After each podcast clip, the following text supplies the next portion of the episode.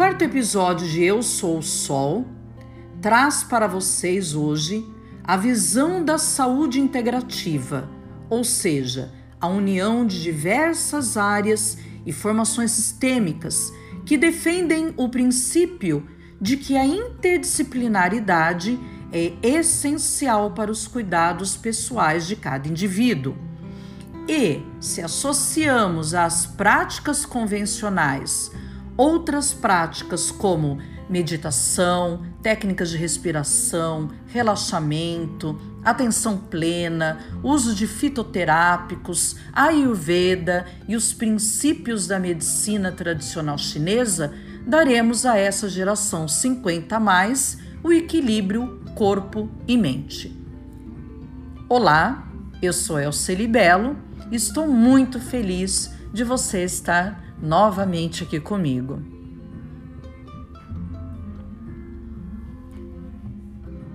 Li outro dia um provérbio judaico que acho bem pertinente para a sequência que irei apresentar a vocês hoje. Para o ignorante, a velhice é o inverno, para o instruído é a estação da colheita. Pois bem, teremos agora dois convidados que são profissionais da área da saúde e que têm essa visão integrativa do ser conforme disse há pouco. Primeiramente, lanço questões ao Dr. Rafael Tomasi, que é médico, formado pela Faculdade de Medicina de Botucatu, a Unesp, e fez sua residência em clínica médica e geriatria. Possui vários títulos de especialista em geriatria e doutorado em fisiopatologia. E, apesar de ser um jovem médico, pois ele tem 35 anos, tem uma vasta experiência na área e atua em atendimentos como clínico geral e geriatra em seu consultório particular e atendimento domiciliar. E em duas instituições de longa permanência para idosos, como também é preceptor da enfermaria do serviço de geriatria do Hospital das Clínicas de Botucatu. A nossa sociedade atualmente vem enxergando o envelhecer de forma diferente. Sabemos que, ao longo do tempo, muitos tabus foram alimentados sobre isso. Como o senhor vem presenciando essa transformação em seus pacientes? A meu ver, eu é, ainda a nossa sociedade ela não, não está preparada para lidar com o envelhecimento. E isso é, um, é uma questão importante de ser discutida pois a população idosa no nosso país está aumentando de forma é, vertiginosa. E, infelizmente, é, não se há um preparo em relação ao que vai acontecer, o preparo em relação à sociedade, em relação aos serviços de saúde, né, para o cuidar dessas da população idosa como como um todo. Temos muito ainda a questão do preconceito contra a população idosa, né, que falamos que é o idatismo ou, o ageísmo. É, até recentemente, é, no Código Internacional das Doenças, o CID-11, foi colocado o termo velhice né, no Código Internacional de Doenças. Então, essas questões não ajudam é, nada em relação a, ao preconceito contra a população, a população idosa, né? Temos muito preconceito em relação às instituições de longa permanência, aquelas casas asilares, né? A gente fala ILPI, são essas instituições é, de longa permanência para idosos. Temos ainda um preconceito no mercado de trabalho em relação à população idosa, que a pessoa praticamente chega com 50 e poucos anos e é considerada velha né, no mercado de trabalho. E, e ao mesmo tempo essa, há, uma falta de, um programa real de, de saúde pública para melhorar a assistência desses pacientes, né?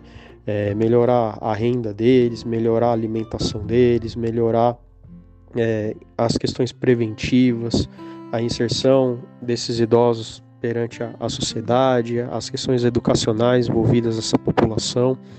Então, é, há muitas críticas em relação a como se está lidando, né, o envelhecimento é, da população brasileira. é uma população que carece bastante de recursos, onde a, a população idosa está crescendo é, cada vez mais, isso é, é muito importante. Então, a França ela demorou mais de 100 anos da história dela para ter 20% da população é, idosa, né, no, no total do, da população. E o Brasil ele vai levar, né, leva 20 a 25 anos para ter essa mesma proporção. Então é uma proporção muito acelerada e precisamos lidar com as dificuldades relacionadas a, a, essa questão do crescimento populacional, do aumento da população idosa. Então isso é uma questão importante a ser discutida. Então eu acredito que é, mais do que do que conquista, a gente está muito defasado, né, muito aquém o que a gente deveria pensar em relação ao envelhecimento saudável, em relação à prevenção de doenças, em relação ao mercado de trabalho, em relação ao mercado consumidor, para valorizar é, a, produtos né, relacionados ao, ao, envelhecimento. E um tema que me preocupa muito é essa questão da sociedade brasileira não se permitir envelhecer. Sempre achando que tem alguma terapia anti-envelhecimento, não se permitir a, a envelhecer de forma saudável. E o que a gente tem que trabalhar é justamente isso: como envelhecer de forma saudável. Né? Muitas vezes não nos baseamos no cuidado das pessoas perante apenas a idade, né? não apenas isso. Então, essas são as questões que eu, que eu gostaria de, é, de refletir. Essa medicina anti-envelhecimento, é, a sociedade brasileira ela não aceita envelhecer. E precisamos trilhar totalmente o contrário como envelhecer de forma saudável, como individualizar os cuidados em saúde, né? É, o que cada um, né? Como diferenciar a questão de qualidade de vida para cada um, como você inserir o idoso, incentivá-lo a uma prática de vida saudável, é, sem vícios, é, sem um consumo desenfreado de medicamentos. Isso tem a ver também com a estrutura de cuidados em saúde, né? que o, os idosos são submetidos. Só lembrar que é, temos poucos profissionais relacionados a, ao envelhecimento, à gerontologia, à própria geriatria, que é a área médica, poucos profissionais capacitados. Então, a geriatria é algo muito novo e a gerontologia é algo muito novo no nosso país e não temos profissionais capacitados nas outras áreas também relacionadas ao envelhecimento para lidar com esse público, com essa população que é totalmente diferente da, da população adulta. Então, o Brasil ele está ele tá atrás, né, em relação a, ao que a OMS diz, a Organização Mundial de Saúde, com relação ao número de profissionais de geriatria. O Brasil está defasado de 20 a 30 vezes a, a quantidade preconizada desses profissionais. Então, a gente está muito atrasado em relação a a assistência da população idosa. Então, essas são coisas, são questões preocupantes, porque os idosos estão chegando no serviço de saúde que estão superlotados e muitas vezes não recebem o, o cuidado de forma, de forma adequada. Pois a geriatria, o estudo do envelhecimento é uma área relativamente nova no nosso país e precisamos lidar com os tabus de questões culturais e sociais e também lidar com tabus e falta de conhecimento, né, pensando na assistência tanto da parte médica quanto da parte dos outros profissionais de saúde para ser inserido né, na graduação, no, no, ensino das faculdades, a ter um, um enfoque no, no cuidado de saúde relacionado aos pacientes idosos, à geriatria, à gerontologia. Então eu acredito que nessa primeira, nessa primeira pergunta é, a nossa sociedade é, tem ainda um, um ageísmo, um preconceito, um idatismo muito grande. É uma sociedade é, que não admite envelhecer e o envelhecimento no nosso país é algo extremamente penoso para as pessoas, pois há uma estrutura muito precária em relação aos cuidados de saúde, aos acompanhamentos de, de saúde em geral, às questões de mercado de trabalho, de, de incentivá-los a serem inseridos na sociedade em relação às suas atividades, as questões so sociais as questões culturais. Ainda é um estigma muito grande que o, é, a idade é assim mesmo, que o idoso ele está esquecendo por causa da idade. Então temos muitas, muitas questões aí a, a, a serem discutidas para a gente quebrar é, os tabus. Então dentro dessas questões até um, um, um serviço público de saúde de qualidade que incentive a qualificação dos profissionais contra a área de geriatria e gerontologia, isso não só a parte médica, mas todos os profissionais de saúde, né? É, o ambiente hospitalar também deve ser mudado para acolher esses pacientes idosos, o manejo é totalmente diferente.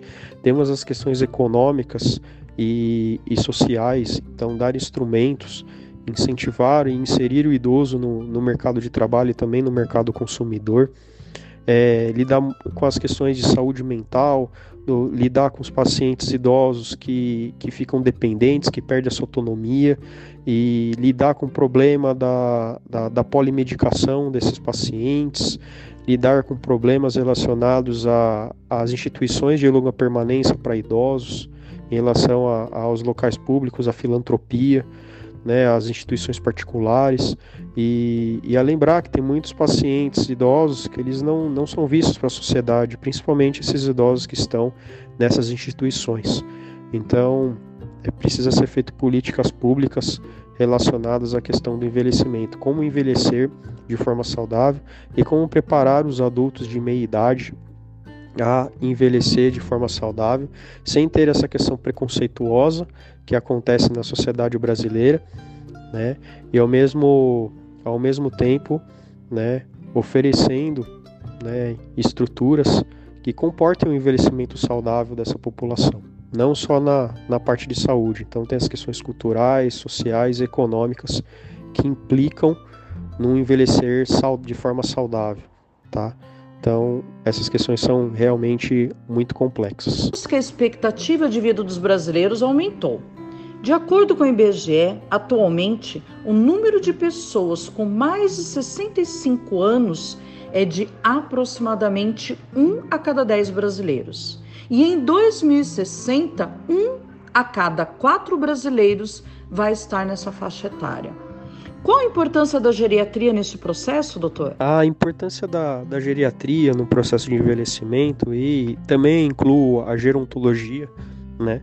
Para abarcar todas as áreas que, que estudam a questão do envelhecimento, não só ficar preso na, na parte médica, é justamente iniciar uma, uma mudança de como lidar com as questões relacionadas ao paciente idoso, principalmente com as questões é, de saúde, autopromoção de saúde, questões preventivas, e a, a tentar fazer com que o idoso é, tenha um, um envelhecimento saudável, as pessoas de meia idade passam, passem a envelhecer, né, lá para frente de uma forma de uma forma saudável.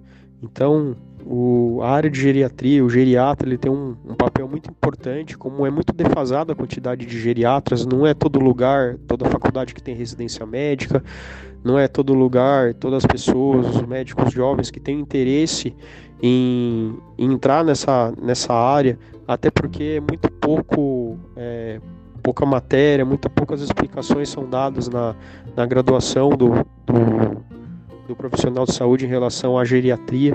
Então, isso que precisa ser mudado, incentivar cada vez mais ter um ensino adequado de geriatria e gerontologia é, dentro do, do programa de graduação dos profissionais de saúde, não estou nem falando da parte da questão médica só, tá? Então o geriatra ele, ele tem um papel de educador, ele pode ter um papel de educador, inclusive do, dos profissionais que trabalham na rede básica, na rede primária de saúde. Então isso é uma questão é, muito importante, tá? Pode também é, participar das questões de, de, saúde pública, de política pública em relação ao, ao envelhecimento, isso é outra, outra questão importante, até porque o, os idosos eles são é uma parte da população muito heterogênea, que a gente não pode só ficar é, preso na, na idade é, desses, desses pacientes. A gente lida muito com questões funcionais, questões de, de, autonomia, então dentro da geriatria a gente acaba fazendo uma avaliação diferenciada, que a gente até fala uma avaliação ampla, né, uma avaliação geriátrica ampla, que a gente acaba avaliando de forma sistematizada os, os pacientes idosos. Então, só para dar exemplos para ter um entendimento para o público que está ouvindo, né, dentro dessa avaliação geriátrica ampla, a gente já vai avaliar o idoso como um todo, de forma integral. Então, vamos avaliar. É, os aspectos sociais daquele idoso, os aspectos econômicos. A gente vai fazer uma avaliação em relação aos medicamentos e ao uso deles, Muitas vezes fazemos desprescrição, ou seja, retirada de medicamentos, reavaliamos todos os medicamentos que o idoso toma, incentivamos o idoso à, à prática de vida saudável, ter uma, um conceito positivo de saúde, uma, uma promoção saudável da, da saúde, inserir o idoso na participação do tratamento da saúde dele. Tá? É, nessas avaliações geriátricas amplas, ampla, a gente acaba avaliando os aspectos nutricionais do idoso, a fragilidade dele, o, o quadro funcional dele, em relação à perda da sua autonomia, sua capacidade funcional. Identificamos é, também é, questões voltadas à, à, parte sensorial, da visão, da audição, do equilíbrio dele, identificamos risco de queda, é, orientamos prevenção é, de queda, que é algo bem importante é, nos pacientes idosos, e é, fazemos de forma integrada avaliação cognitiva, identificação de depressão, e tem muitas outras questões geriátricas que a gente acaba, acaba abordando nessa avaliação como um todo. E dentro dessa avaliação, é, prezamos muito a, a abordagem de uma relação, uma relação sólida de confiança entre o profissional de saúde, o, o indivíduo, né, eu nem falo paciente, porque ele deveria ter uma posição ativa em relação ao seu cuidado, e as fami a família. E dentro da família eu, eu cito também a, aqueles que estão preocupados, não só é, os familiares de sangue, mas aqueles que se preocupam com aquele indivíduo, com aquele idoso. Né? Então precisamos ter uma, uma, fazer uma avaliação sólida, ter uma relação né, de acompanhamento desse, desse idoso e aborda todos esses aspectos que eu dei uma, uma resumida. E com tudo isso em mãos, dentro do acompanhamento geriátrico, acabamos fazendo um plano de cuidados individualizado, né? É um plano terapêutico, um plano de cuidados e vamos acompanhando esse, esse paciente idoso. Então, basicamente, isso que um geriatra deveria, deveria fazer e o geriatra tem um papel de, de educador, de informador em relação às questões de saúde do idoso, né? E também é, treinar os outros profissionais de saúde quanto à, à importância da abordagem da geriatria. Porque não vamos conseguir formar geriatras para todo mundo, mas se os geriatras que tem, que são poucos, é, conseguir passar para frente e, e, fazer uma educação continuada, e, e ensinar os, os alunos, os residentes, que são os, os recém-formados médicos e os médicos que já estão um tempo trabalhando, a, atua, a, atualização em relação a temas geriátricos, a gente já vai conseguir é, contribuir para levando uma, maior, uma melhor assistência a essa população idosa que, que é bastante carente de, de cuidados. Doutor, uh, como nós podemos destacar hoje em dia o papel da inovação e da tecnologia para a geriatria? Eu tenho que ser ponderado e em dois pontos, né? como se estivesse colocando uma balança nessa discussão. É, nunca, nunca a medicina né, teve, teve avanços tecnológicos tão importantes e facilidades tão, tão importantes e pode ajudar muito o, os pacientes, a população idosa como, como um todo, né?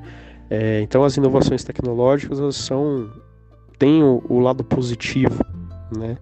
Como por exemplo, podemos inserir o, o idoso na, nas redes sociais, na mídia social, nas tecnologias né, de comunicação, comunicação mais rápida, até pensando em, em dispositivos hoje de, de emergência, dispositivos para para pulseiras, dispositivos de risco de queda, né, aqueles alarmes na casa, para avaliar a condição do, é, do idoso contra quedas. Temos também o, o, avanço da internet, o avanço da computação. Tudo isso pode facilitar o, o idoso, ensinando, dando instrumentos para aprender as novas tecnologias, que eu acho que é super importante. Né? Tudo que for é, de tecnologia para melhorar a qualidade de vida dos idosos, a gente precisa incentivar e precisa fazer. E ao mesmo tempo que a gente tem os avanços tecnológicos da medicina, dos procedimentos, dos, dos medicamentos, a gente tem um, uma questão super importante que, que precisamos discutir, que é fazer o uso parcimonioso dessas inovações tecnológicas. Hoje a medicina ela está ela tá se transformando muitas vezes num balcão de negócios, num balcão tecnológico, e a gente está esquecendo que atrás de tudo isso, que deveria estar na frente, é aquele indivíduo que está necessitando de ajuda, necessitando de suporte, necessitando de cuidado.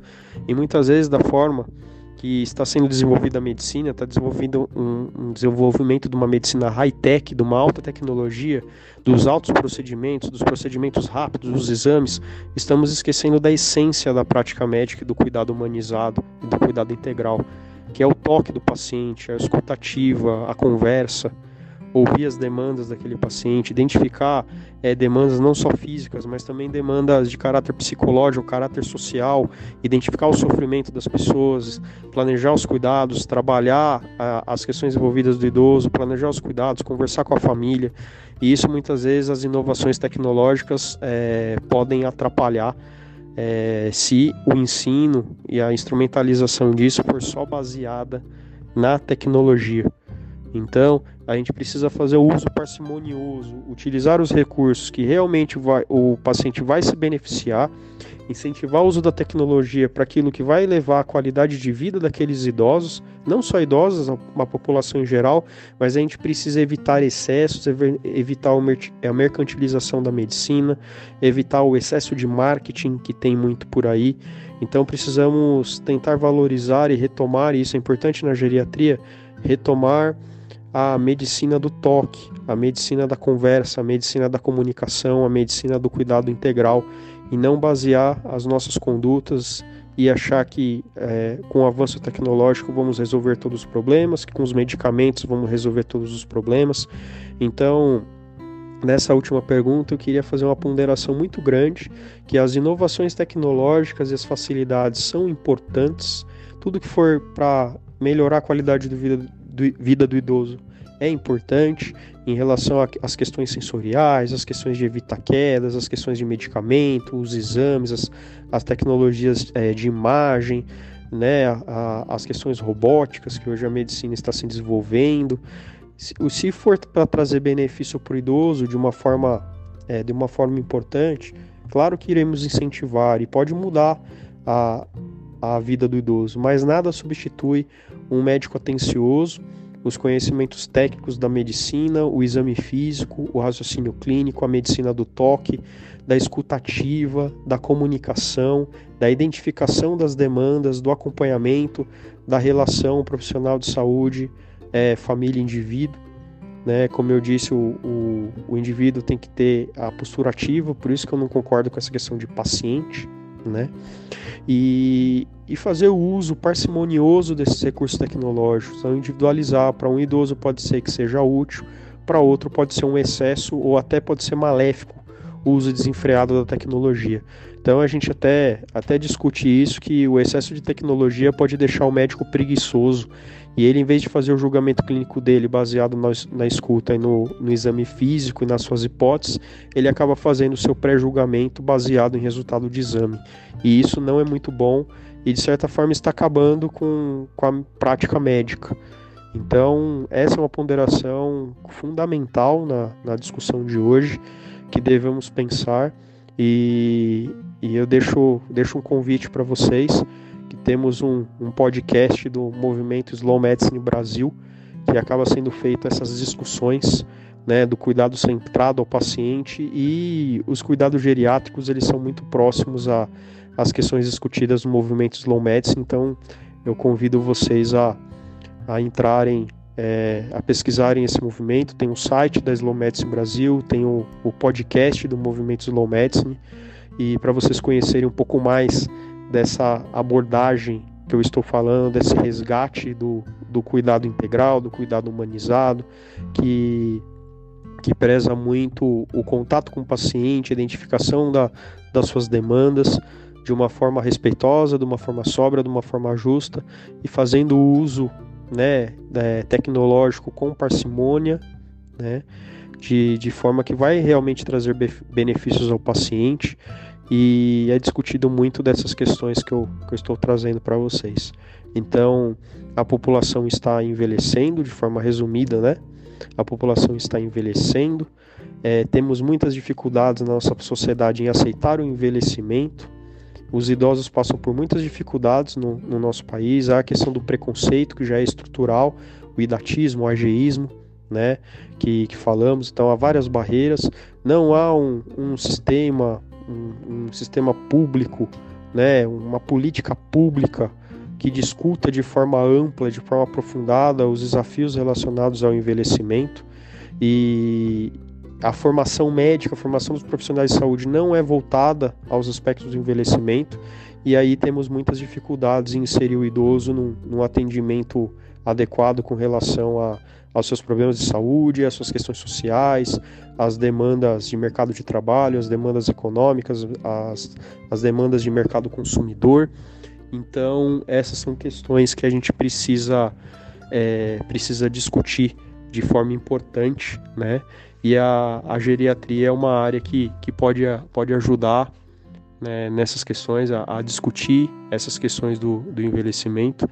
E fazer uso de tecnologia é muito importante, mas precisamos saber usar né, de uma forma dosada, de uma forma parcimoniosa, para trazer benefícios reais ao, ao paciente.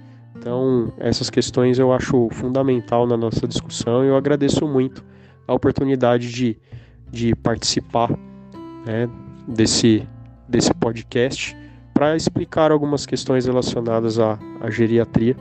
Tá?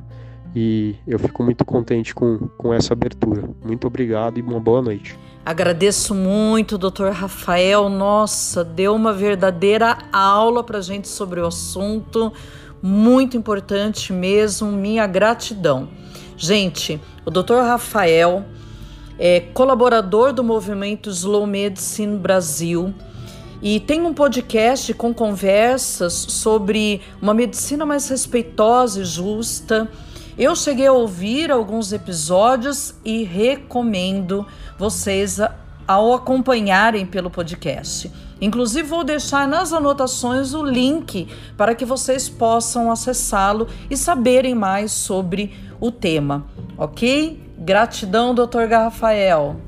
Agora, na sequência, vamos escutar Ramiro Marcarante Siqueira, ou Mestre Coatá, mestre em capoeira, representando a Cordão de Ouro no Brasil.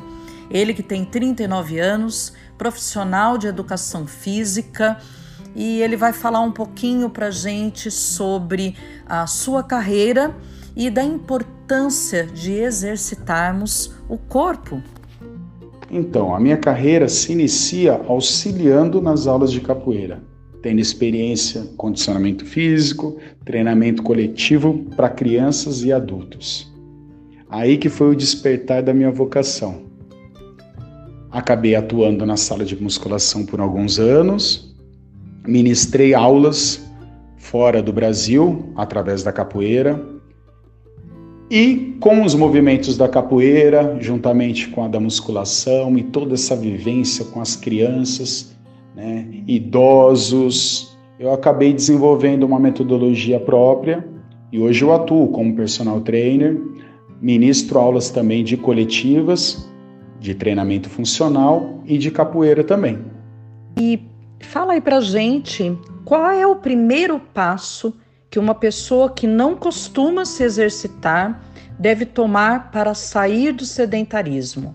Então, o primeiro passo é ela respeitar a individualidade dela e praticar algo que a faça feliz. Então, só o ato dela começar a se esticar, a fechar as mãos e abrir as mãos, né? Sentir o seu corpo, respirar, tentar dar uma caminhada, já é um bom, é um bom começo. Aí depois vem a, aquela mudança de hábito, né? que aí vamos ter disciplina e automaticamente vamos incluindo algo no dia.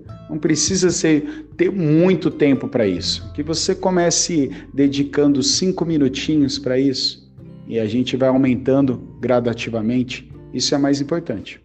Então, após esse primeiro passo, o ideal é procurar um profissional de educação física para que melhor oriente e acabe entendendo melhor das suas necessidades. Que nem, por exemplo, quando a pessoa quer uma prestação de serviço minha, eu faço anamnese, vejo se ela tem alguma patologia e acabo transformando de forma orgânica aquele movimento. Porque eu preciso dá qualidade, algo que ela se sinta feliz em estar praticando.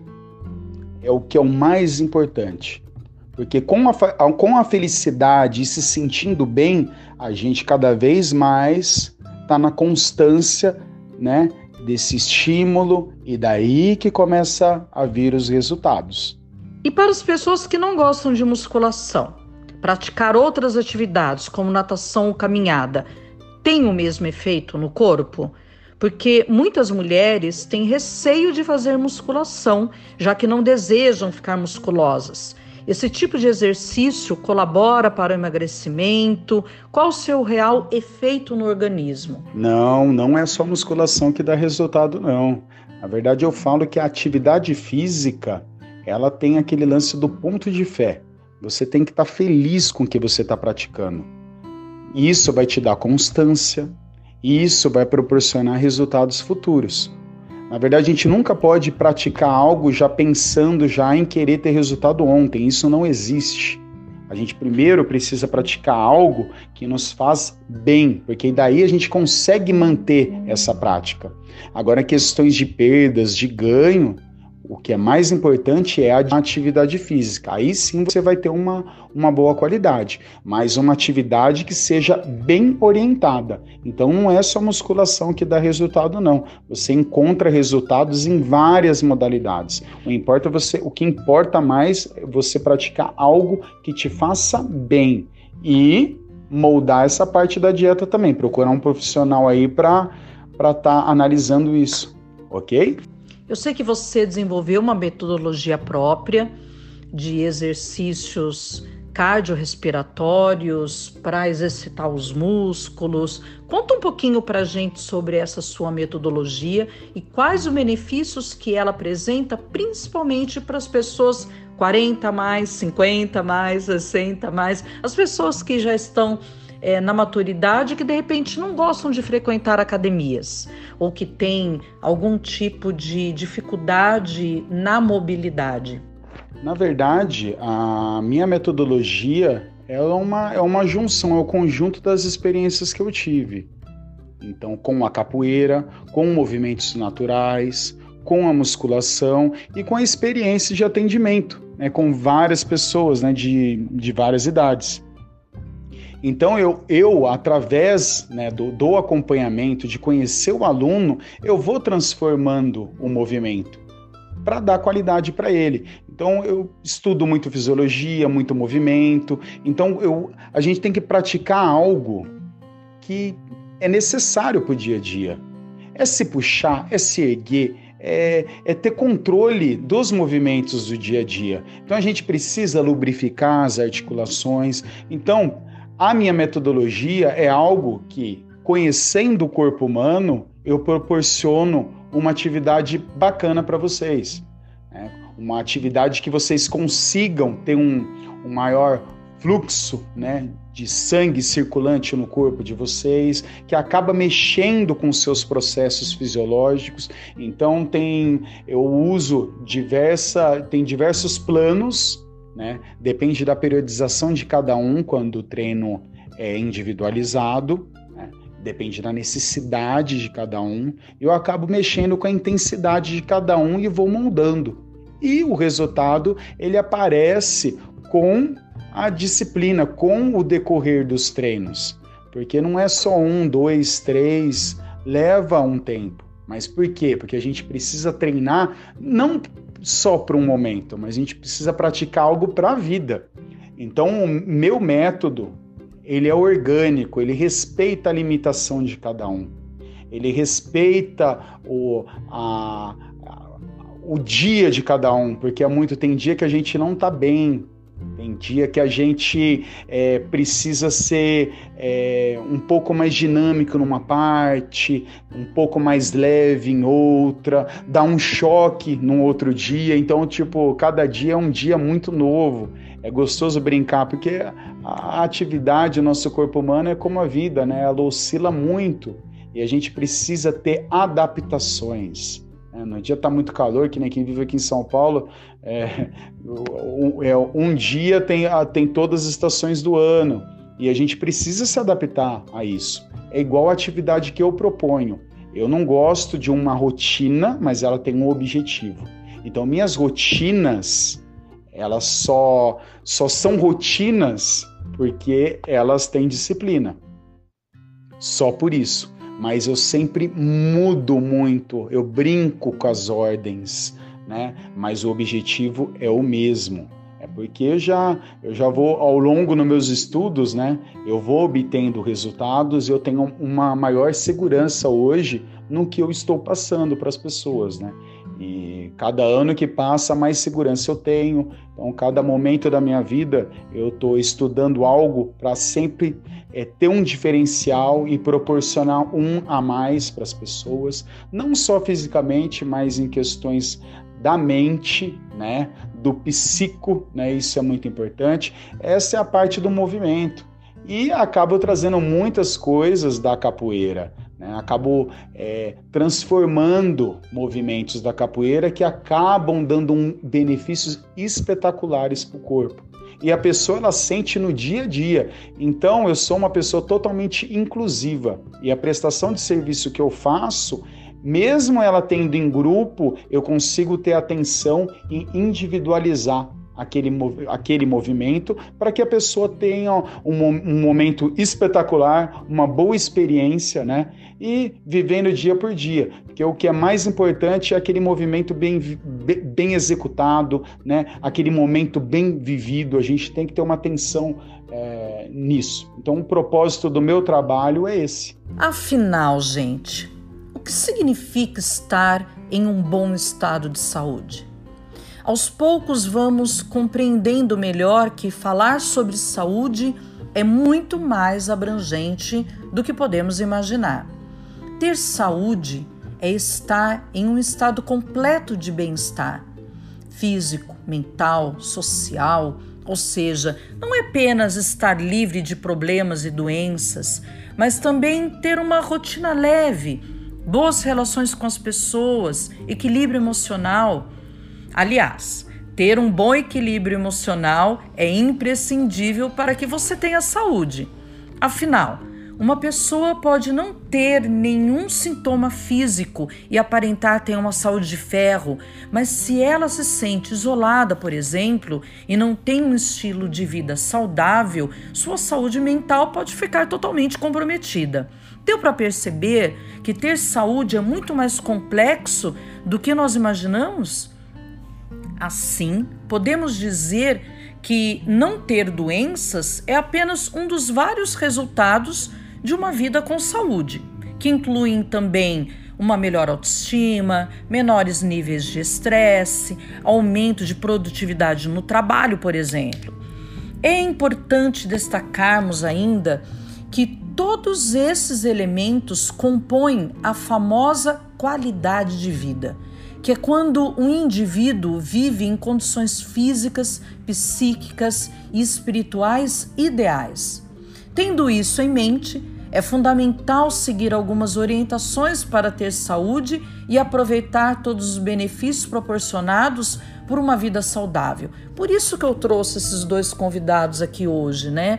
Porque é, adotando uma alimentação balanceada que inclua alimentos naturais, né? É, beber água diariamente, o dia todo, ter uma boa noite de sono, evitar hábitos como fumar, bebidas alcoólicas, enfim, o bem-estar ele só fica completo se você consegue passar mais tempo com seus amigos, familiares, ter momentos de lazer, estar em contato em contato constante com o seu médico de referência, fazendo os exames indicados por ele.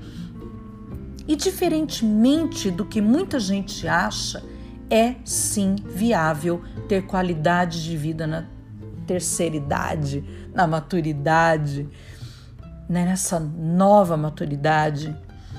É, essa fase não é um momento de solidão, tristezas ou doenças mesmo com as mudanças no nosso corpo, é possível sim realizar ações que é, nos ajudam a conservar a saúde e a qualidade.